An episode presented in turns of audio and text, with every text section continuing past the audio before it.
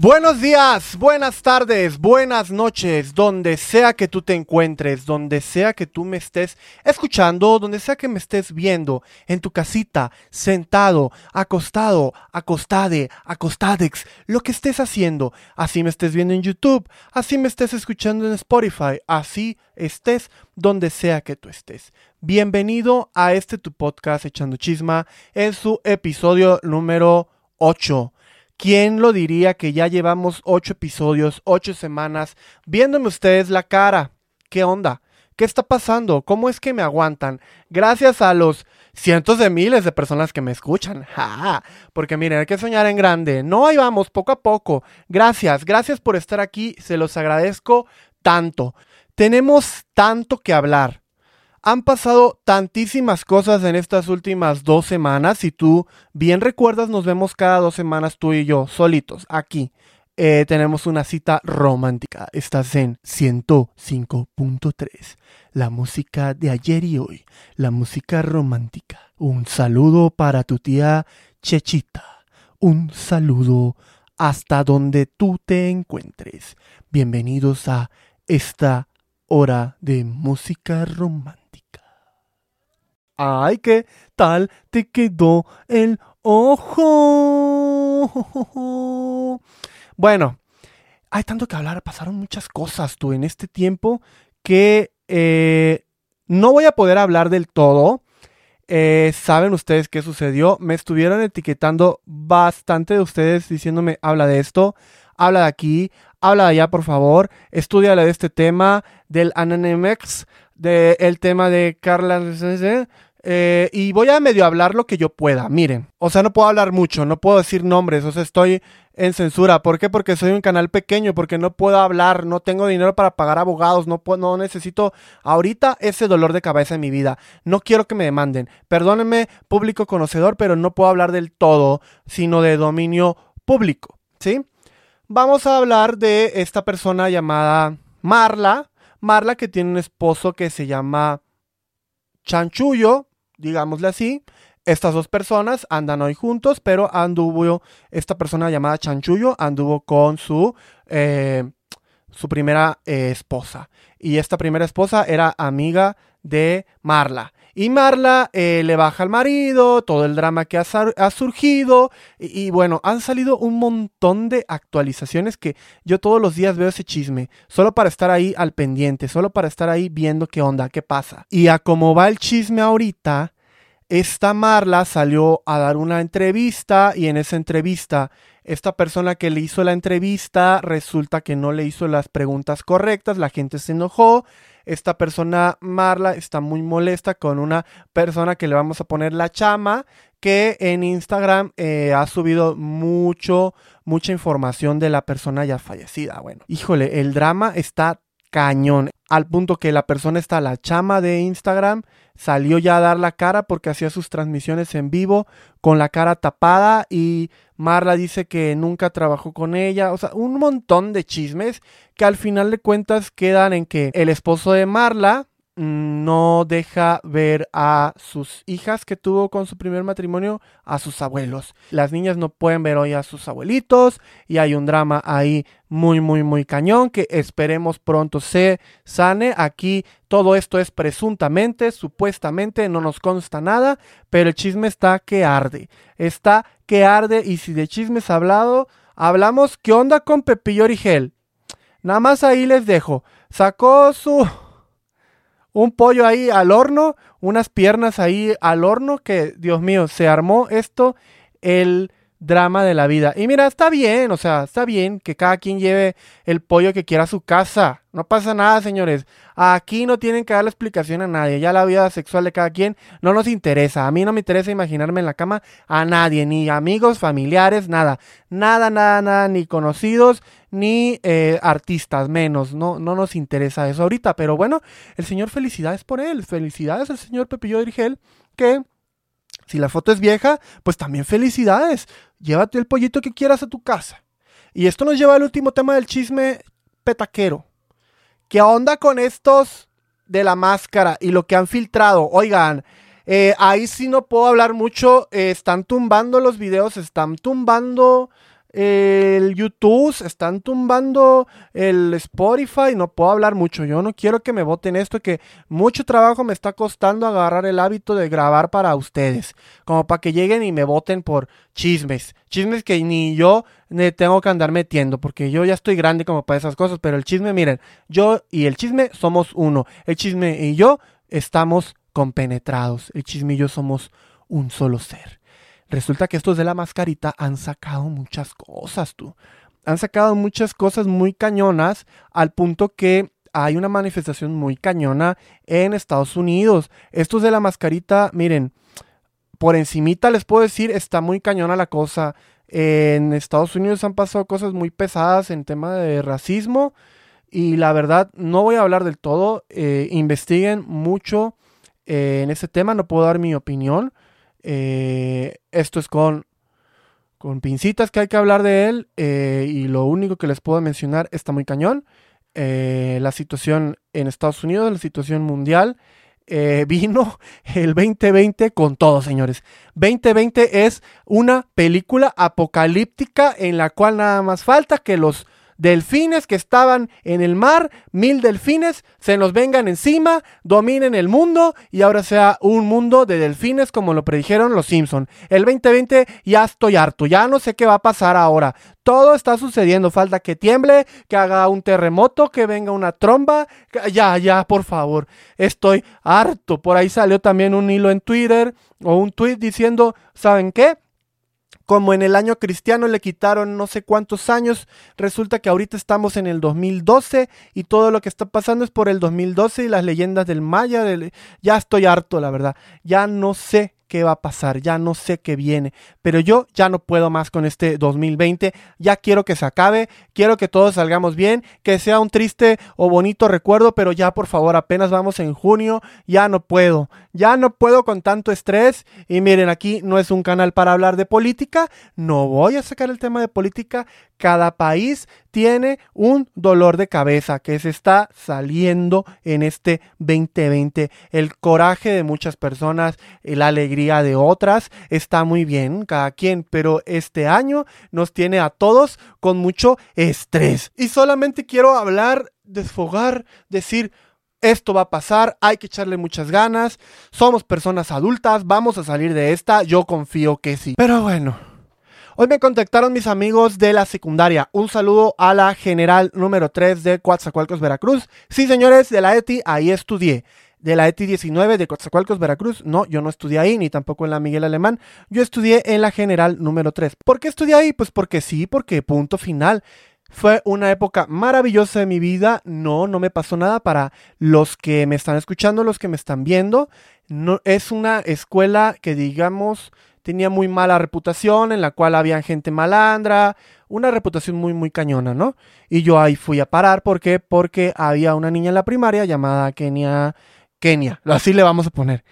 Ella me gustaba mucho en la primaria, me eh, mandó a volar, yo me le declaré en tercero de primaria, me pareció una niña muy, muy linda, eh, me mandó a volar en tercero de primaria, Estuvimos todavía cuarto, quinto y sexto. Y cuando yo me entero que ella se fue a la ETI, yo no quise entrar a la ETI. Entonces el chamaco menso de mí eh, dijo, no, yo no voy a entrar a la ETI, mamá, yo no voy a entrar, yo no voy a entrar, con tal de no afrontar mi realidad. Entonces, ¿qué dijo Lalo? Vámonos a otra escuela, vámonos a la Miguel Alemán. Bueno, me fui a la Miguel Alemán, no pasé mi examen de admisión y como pues no más había que buscar dónde, pues me fueron a meter a la general número 3. Y ahí estudié. Ahí estudié en una escuela con muy mala reputación que eh, no fue tan mala. Eh, no, no fue tan mala del. O sea, no. No. Lo único que encuentro malo una vez por ahí uno llamado Santiago. es que yo era bien idiota, señores. Bueno, sigo siendo, sigo siendo, se sabe que soy un idiota que me manipula todo el mundo. Bueno, no todo el mundo, pues sí, todo el mundo. Bueno, llevaba yo una chamarra enorme a la secundaria. Esta chamarra era afelpada, yo siempre fui friolento, el agua, eh, bueno, soy asmático de toda la vida y este, yo me llevaba un chamarrón eh, de esos tipo esquimal. Bueno, ni tan así porque no teníamos dinero para comprar algo así, pero eran afelpadas, ¿no? Y yo me la llevaba a ver una verde. y siempre iba con esa chamarra cuando llovía. Pues resulta que esa chamarra verde pues era muy grande eh, y lo que tú quieras, pero resulta que este amigo Santiago le dieron ganas de ir al baño. En la escuela donde yo iba el ventanal era enorme y ese ventanal eh, se abría solamente como un metro y algo arriba de uno y ahí se abría la ventana, ¿no? Teníamos una jefa de grupo muy sangrona, Lidia, que no voy a decir sus apellidos, pero es Lidia, que, ay Dios mío, era una señora, pero eh, tenía un carácter esa, esa mujer. Bueno, resulta que Santiago tenía ganas de ir al baño. Y Lidia no nos dejaba salir porque no teníamos maestro. Y bueno, Santiago íbamos en segundo año, yo me acuerdo. Entonces Santiago quería tanto, tanto, tanto ir al baño que agarraron y me dijeron, Carrillo, préstanos tu chamarra. Pero yo estaba siempre sentado en esa época, estaba Digimon y yo estaba dibujando mis muñequitos de Digimon. Bueno, les doy la chamarra. Y ya, cuando volteo a ver qué estaban haciendo con mi chamarra, que en el señor Santiago estaba arriba del pupitre sacando su coso para orinar allá afuera. Entonces va Lidia, sangrona, maldita Lidia, reporta y se llevan a todos los varones a la, a la prefectura. Y a mí también. ¿Por qué? Porque la chamarra era mía. ¿Yo tuve algo que ver ahí? No. ¿Yo estaba de acuerdo con eso? Pues no, porque yo no sabía qué pasó. Entonces, ¿qué sucedió? Me suspendieron. Me suspendieron no sé si una semana o tres días por puercos. Pero yo no hice nada, Lidia. Yo no hice nada. Yo no tengo la culpa de eso. A, a, mí, yo no orino ni en la calle. Y me fueron a llevar a la prefectura por una tontería. Perdón, pero eso me molestó. Eso me molestó con Lidia, bastante.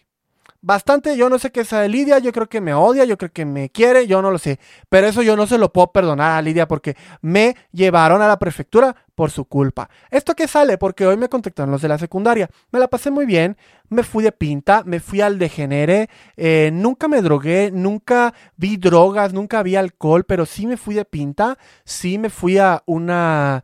Eh, una alberga que se llama el Sporting. Allá andaba yo, eh, hacían allá tarea. Una vez casi me ahogo. Eh, creo que eso era necesario en mi vida porque yo venía de la secundaria de ser alguien demasiado cerrado. De eso puede dar fe mi amiga mía personal, la Churros, Adriana Tampoco puedo decir sus apellidos, pero tú sabes quién eres, Adriana, la churros. Eh, estábamos peleando siempre los primeros lugares. Yo era primer lugar en todo. Eh, realmente cuando a mí me cambiaron a una escuela llamada Los Niños Héroes, ahí Adriana era el primer lugar. Y resulta que cuando yo llegué, eh, caí casualmente al salón de mi tía Yolanda, que en paz descanse, que la quiero demasiado. Ha sido una gran inspiración en mi vida. Ella, su hija Marcela, mi tío, eh, Bernardo, los quiero tanto. Este, pero yo llegué a destronar a Adriana. Entonces, todo tercero, cuarto, quinto y sexto estábamos peleando de quiénes eran los primeros lugares. Eh, me acuerdo que una vez, Adriana, tú te sentabas al lado mío y se me salió un gas. Y tú empezaste a gritarle a todo el salón. Oye, oye, Carrillo se echó un, bueno, un gas. Y, y yo no. me puse rojo. Te odio, Adriana. Ay, Adriana. Te odio, Adriana. Pero son cosas que le pasan a uno. O sea, de ahí me entré yo a la secundaria y me destrampé. Ya no fui primeros lugares. Eh, en primero yo era muy cumplidito, pero en segundo y tercero yo me destrampé. Salía, brincaba. Eh, nunca me gustó el fútbol, pero ahí andaba yo, hacían tardeadas. Nunca probé el alcohol, o sea, yo el alcohol lo vine a probar en la carrera. Eh, yo era un niño muy sano. La verdad, o sea, soy un poco más tranquilo que la, que la mayoría de la gente. En la secundaria yo no tuve tanto degenere eh, y tampoco lo vi del todo. Eh. O sea, fueron, o sea, hay que hablar con la verdad y esa es mi, mi verdad. No tengo por qué meter y quitar o poner nada. Esa fue mi realidad, esa fue mi secundaria. Eh, saludos a mis amigos de la secundaria. Hay tantas anécdotas que, híjole, que tengo en la secundaria. Tenía yo una amiga que se llama Abril. Éramos un grupito de tres, que no me acuerdo quién otro era.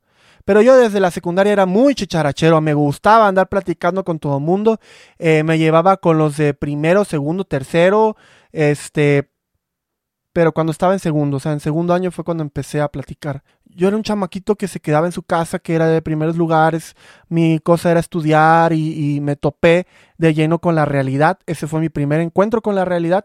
La prepa fue una época oscura en la cual mis únicos amigos fueron Emilio, Luis y Tachi. ¿Cómo te llamas? Andrés. Ah, y Álvaro. Éramos cinco. Álvaro, Andrés, Luis, Emilio y yo. Éramos cinco. Pero, este, empecé yo también con mis, mis cosas de destramparme. Eh, empecé a mandar la escuela un poco a la tostada porque este grupo de amigos eran muy cumplidos, pero yo de repente no me sentía, no me hallaba en esa escuela, no me hallaba, yo realmente no, no me hallé. Empecé a llevarme con gente de otras carreras, empezarme a llevarme con otra gente que, un amigo con el que ya no me llevo, por ratero, sabes quién eres, pero este, no, o sea, conocí mucha gente, muchísima, muchísima gente, este, en la, en el Cebetis, pero no pude congeniar con más gente en mi prepa más que con los Mataditos, que era el equipo de eh, Paco, de uno que le decían Dino, que siempre nos peleábamos, eh, y otro de uno que se pide Hernández, que no me acuerdo bien. Yo me llevaba con los mataditos y mi grupo, pero de ahí en fuera yo no me pude llevar con nadie en la prepa porque era de hablar de fútbol, hablar de eso. Ah, y Janet. Janet era otra de mis amigas así muy, muy, muy cercanas en la prepa. Pero nada más. En la prepa, la verdad, no fue eh, no tengo experiencias tan chidas. Bueno, sí, sí tengo experiencias chidas como que lo bloqueé, yo creo. Pero íbamos a jugar en Nintendo Cube con mi amigo Emilio, Luis y todos ellos. Jugábamos GameCube y andábamos ahí haciendo tarea y todo. Fueron momentos muy padres en la prepa, pero no, no se equipara. Incluso me obligaron a. No me, me orillaron a jugar base, eh, básquetbol por mi altura, yo mido 1,86 creo, y me pusieron de poste, me enseñaron cómo jugar, la verdad a mí nunca me han gustado los deportes, jugué en un equipo que se llamaba Los Bagres, nos pusimos, ¿por qué? No lo sé, Los Bagres de no sé qué, y jugamos en un torneo. Yo la verdad hacía nada más el ridículo porque yo no sé jugar básquetbol. Miento, sí me gustó el básquetbol, sí me gustó. Sí jugábamos en ese tiempo, yo sí sabía saltar y medio ahí le hacía loco, pero siempre yo fui muy bofo, muy tosco, muy... Eh, eh, eh, este, los deportes no, no fueron nunca lo mío. Pero en la prepa sí, sí, este, me, me llegó a gustar. El único deporte que me ha gustado es el karate. El karate hoy, pues al menos el estómago sí tengo el estómago no marcado, ya estoy panzón, pero está duro de tantos chingadazos que me llevaba yo en el karate. Este, el karate es el único deporte que sí me gusta. Soy cinta verde, por si no saben. Soy cinta verde en karate do chitokai. Pero bueno, son cosas de la vida. Cosas que pasan día a día que yo, pues hay que lidiar con ello, eso es un poco de nuestra historia. En esta semana también ha surgido, resurgido la pelea entre clases. Dios mío, ricos y pobres. Estamos aquí en un tema muy, muy cañón. Hay un video que subí ahí, un fragmento de la entrevista que le hice pues al padre Tavo. Eh, y hablamos el fragmento sobre los ricos y pobres y demás. Quiero ah, platicar que, oigan, se toman en serio la Biblia demasiado literal, oigan, o sea, hay que interpretarla en base al contexto, contexto histórico. Si nos vamos a lo literal, entonces van a comprar esclavos, como lo dice la Biblia, van a obligarle a que su muchacha que les hace el quehacer tenga un hijo de su marido que la embarace y después ese hijo sea tuyo. No nos tomemos la Biblia tan literal, señores, por favor. Hay que ser tantito pensantes y no tomarse nada del sentido literal. En fin, ese, ese tema salió de porque entrevistamos a bueno, entrevisté al padre y demás y hablamos de los ricos y pobres y él habló de su interpretación y todo. Y entonces me dijeron que yo era un ricachón, que, a ver, perdón, pero no tengo que venir a explicarle mi vida a nadie, yo lo sé, pero quiero dejarles algo en claro. Sí, vengo de, de, de abajo, me da derecho, me da derecho, tengo ese derecho porque es mi historia, porque es mi raíz, a hablar de la pobreza, porque yo vengo de la pobreza. Yo sé lo que es comer mermas, yo sé lo que es vivir en una casa de palito. No me vengan a hablar aquí de... Eh, tú no puedes hablar porque tengo tantita piel tan mestiza, pero eso qué, pero yo vengo de hambre, yo he llorado, yo he sufrido porque en la escuela me quedaban 5 pesos para comer, porque me mandaban con 20 pesos para 10 para el pasaje, 10 para el regreso, 20 para buscar qué comer allá. Perdón, pero de hambre yo le sé y yo sé de eso. Y hoy estoy aquí echándole ganas en mi trabajo y haciendo esto como hobby porque no me pagan. Pero señores, no, no no juzguemos a nadie porque opina del ser rico o ser pobre. Yo creo que si me hubiera quedado como las personas juzgan hoy, hoy sería alguien resentido con la vida porque al otro le fue bien. Perdón, pero a mi amigo Emilio le ha ido más bien que a mí. Y, y yo no, yo no me molesto. A mi amigo Luis de la prepa también les ha ido súper bien. Mi amigo Mario de la carrera le ha ido tan bien que yo digo felicidades. Mi amiga Seferi de la carrera también le ha ido demasiado bien. A Sael. Tengo tantos amigos que les ha ido mejor que a mí. ¿Sí? ¿Por qué? Porque la vida es otra, les ha sonreído diferente y no pasa absolutamente nada. Nada. Yo no me puedo quedar con ser pobre toda la vida. Porque yo vengo del hambre, yo aspiro a llegar arriba y voy a luchar y voy a echarle ganas como sea, si esto no me deja, lo dejo y me prostituyo si es necesario, pero yo tengo que llegar, bueno, no, no me voy a prostituir nunca, jamás.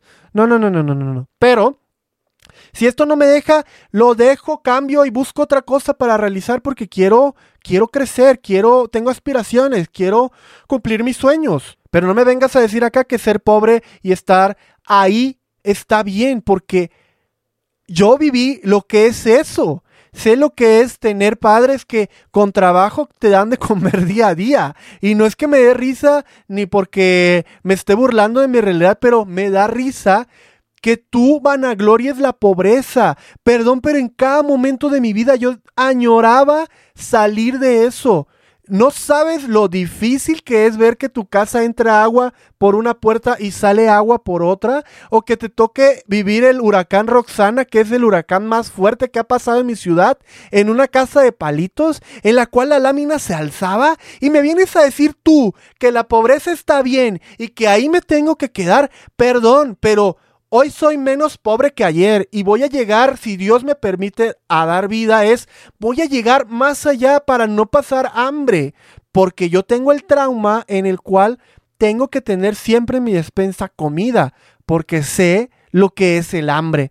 No me vengas a decir aquí que ser pobre es lo mejor de la vida, porque está de la tostada está de la tostada que esperes que el partido político fulano de tal le dé la despensa fulana de tal a tu mamá para que tengas para comer una semana. Yo sé de eso.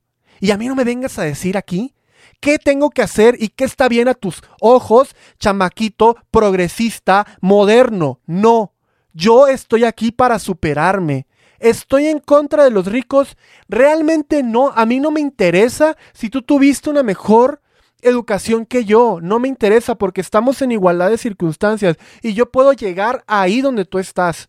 ¿Me va a costar más trabajo? Sí. Pero no por eso te voy a tener envidia porque tus papás tuvieron el dinero para pagarte un coche para que vayas a la escuela o tuvieron el dinero para pagarte una escuela privada. A mí eso no me quita nada. Qué bueno. Felicidades por tus papás. Y si tu papá lo hizo con dinero corrupto, tampoco tú, lo tú no tienes la culpa. O sea, como haya tu papá conseguido el dinero, a mí no me interesa que vayan a la cárcel los que tengan que ir, que los investiguen legalmente, pero no por eso los voy a odiar porque esto no. Cada quien se rasca como puede. Lo mal habido acá en la vida se paga y en algún momento a la cárcel van a terminar las personas que hicieron dinero mal habido. Pero el promedio como tú y como yo, que viene del hambre, que ha sufrido, que busca cómo, que sus papás, mis abuelos vienen también del comercio, o sea, tanto por lado de mi mamá como mi papá, somos gente luchona, vendiendo comida, vendiendo cosas, buscando cómo ganarnos el dinero, haciéndolo de albañil. Yo he hecho infinidad de cosas para subsistir en la vida y no me avergüenza. Y te repito, a mí no me vengas a decir aquí qué tengo que hacer para que sea bien a los ojos de la sociedad actual. Perdón, pero el hambre está de la tostada. De la tostada. Está difícil la... Está difícil la desigualdad. Está cañón. Está horrible. Sí. Pero creo que nos cuesta más trabajo a los que somos del, venimos de abajo, que somos pobres. Nos cuesta más trabajo. ¿Es imposible llegar arriba? No. Pero también quiero hablar de los blancos privilegiados que gracias a Dios yo no tengo amigos de ese tipo, pero los que nada más se ponen a hablar y a juzgar. Ay, es que, trabájale, papá, trabájale, papi, o sea, vas a llegar, papi, o sea, échale ganitas, papá, deja de estarte ay, quejando, o sea, ponte a trabajar, mi rey, ay, que no sé qué. A ver, mijito, cálmate, cálmate. Te han dado todo, qué bueno. Pero por eso no te da el derecho de decirle a los demás que, que le chinguen más para llegar a donde tú estás. Es cierto, sí, pero tampoco menosprecies a la gente. O sea, es cierto, hay que trabajar y hay que hablar menos y actuar más. Pero también tú cállate. O sea, tú también cállate. ¿Por qué? Porque es tu privilegio, mijito. O sea, felicidades, pero tampoco te lo restriegues en la cabeza de nadie. Se ven mal. Se ven mal. Pero tampoco, y regreso con los que venimos de abajo, tampoco está bien juzgarlo porque él habla de su realidad y su privilegio. Hazle ver, güey, estás hablando de tu privilegio. Hácelo ver, pero no lo juzgues. Porque ¿cómo va a hablar él de otra cosa si él no conoce las realidades? Si su círculo no es gente que, ha, que no tiene para comer. Platícale de la realidad, cómo está en México. Eso no los hace menos seres humanos ni menos mexicanos. Hay realidades que yo no conozco, por ejemplo. O sea, yo no sé las realidades de un rico. Yo no sé las realidades de alguien más pobre que yo, porque hay gente más pobre que viene de precaria, de cosas precarias más, más cañonas que yo. ¿Sí? Desnutrición, cosas muy cañonas. Y esa realidad yo no la conozco. Gracias a Dios pude estudiar. Hay gente que no. Hay gente de mí, eh, de la escuela primaria, a uno lo mataron. Que dijeron que se suicidó. A uno en mi secundaria también ya se murieron varios. Y esas realidades yo no los tengo por qué juzgar, pero esa realidad yo no la conocía. Ni, sinceramente, no la conozco esa realidad. ¿Está bien? No, no me hace mejor persona no conocer la realidad del otro. Me hace peor persona si no hago por conocer las diferentes realidades para conocer un punto de vista. Conozcamos la realidad de todos, señores. Yo creo, opino, Perdón, pero estoy ya alteradísimo aquí. Pero sí me molestó mucho que quieran o asuman que yo no le he sufrido. Y como muchos le han sufrido, eh, hay otros que no. Pero le han sufrido en otras cosas que ni en sueños te vas a imaginar. Hay gente que tiene una carencia de familia muy cañona que tienen el dinero del mundo e invitan a sus amigos para que jueguen con ellos en sus casas porque sus papás no los pelan porque les dan todo y a la vez se sienten solos y no tienen nada. Ese sentimiento yo no le experimenté nunca, pero sí empaticé con muchos de ellos. Lo que es estar solo, tener al menos un solo amigo, que tus papás te compren todo pero que no tengas hermanos con que jugar o que tengas un hermano pero te aburres de jugar con él, en fin. Son muchas realidades que, es de todos. Cada quien tiene una propia realidad. Y no demeritemos la realidad del otro. Es más, yo creo que hay que conocer las realidades de los demás para enriquecer nuestras perspectivas. Al menos esa es mi opinión por hoy. Ya no los quiero enojar, ya no quiero ponerles aquí el choro mareador. Son veintitantos minutos que tú y yo estamos hablando. Está muy bien. Me gustan estas pláticas entre tú y yo. Espero se repita pronto. Por el momento nos vemos en el episodio 9, va a ser de entrevista. Y tú y yo nos vamos a ver en el episodio 10 para contarte qué chismes han salido, qué cosas han pasado en la vida y demás cosas que se acumulen en estos días. Muchas gracias.